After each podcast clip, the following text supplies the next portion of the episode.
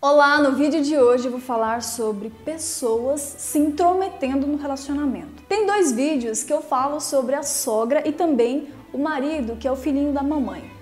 Mas tem uma outra questão sobre intromissão que é importante ser falada, que é referente ao espaço que você tem com seu marido. Como fazer para ter mais intimidade com ele? Como estreitar os laços com ele? Aproveita e já dá o seu like, se inscreve no canal, porque você já sabe que vem coisa boa pela frente. Então vamos lá. Se você não corrigir isso, você nunca vai viver de verdade com seu esposo o casamento como ele deve ser na realidade. Porque tem tanta gente se metendo que vocês acabam nem conhecendo um ao outro. Vocês só ficam com as crenças de outras pessoas e não tiram suas próprias conclusões. O primeiro passo, definitivamente, é terem a própria casa de vocês, terem o seu próprio espaço, morarem sozinhos, só vocês. É melhor você morar numa kitnet um cômodo do que em uma mansão junto com um monte de gente em volta. Porque querendo ou não, morar com o sogro a sogra, com seus pais, é ruim, porque aquele é o espaço deles. Mesmo que eles sejam boas pessoas e queiram ajudar vocês,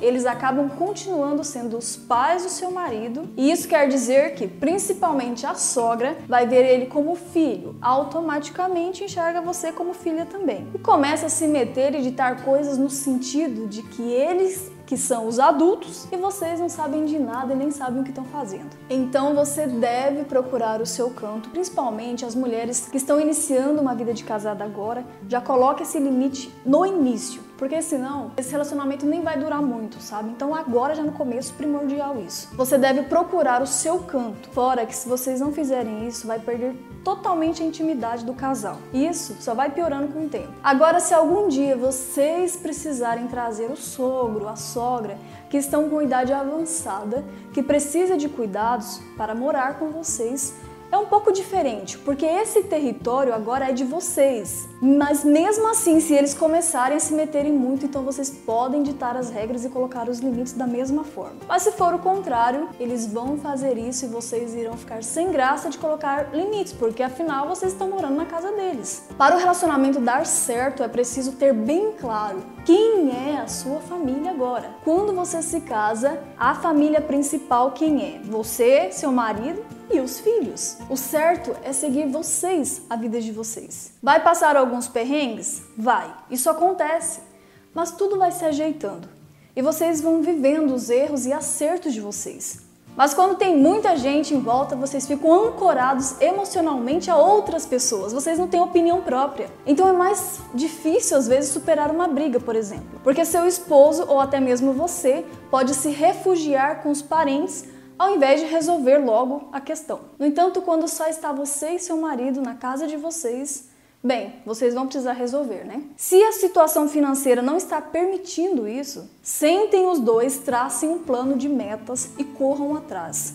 Tem um vídeo aqui no canal que vai ajudar vocês com isso e explica bastante. Chama-se Falta de Dinheiro no Casamento, eu vou deixar o link na descrição. Então é isso, se isso tem acontecido no seu relacionamento, se você se casou recente e já está morando no mesmo quintal da sogra, mesmo que seja em uma outra casa, é complicado isso. Senta com seu marido, assista esse outro vídeo sobre as finanças, tracem um plano e uma meta. Por exemplo, daqui dois meses, meu amor, daqui três meses no máximo, nós vamos alugar nossa casa, nós vamos fazer um financiamento. Enfim, não sei o que vocês vão fazer.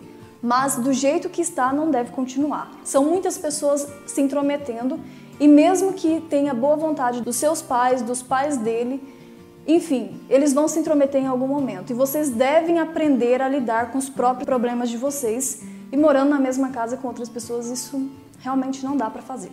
Ok? Então, coloca como meta se você tem vivido uma situação como essa. E mesmo que você esteja pensando, ah, Jaylee, mas é só por um tempo, é só porque a gente quer comprar tal coisa, olha, não é o correto. O certo é vocês terem o canto de vocês e se programarem mais para comprar outra coisa.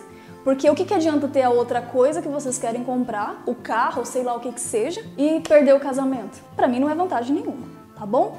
Então é isso. Eu, inclusive, eu trabalho é, de uma forma bem mais profunda esse assunto no meu treinamento de relacionamento conjugal chamado Casamento Honreda. Ele é o maior, mais eficaz e completo treinamento de relacionamento do Brasil. Abre vaga para ele apenas uma ou duas vezes ao ano. Então, se ainda não fez isso, cadastre-se em www.casamentoanreda.com.br para ser notificada assim que abrir uma próxima turma. Bem, o meu nome é Jaylee Goulart e toda semana eu posto um vídeo aqui no canal no YouTube ou Facebook com alguma técnica para melhorar aí o seu casamento. Me siga nas outras redes sociais, no Instagram. Eu também posto frases e coisas muito legais lá para você compartilhar. E lembre-se, com a técnica certa o resultado é bem diferente. Até o próximo vídeo. Tchau!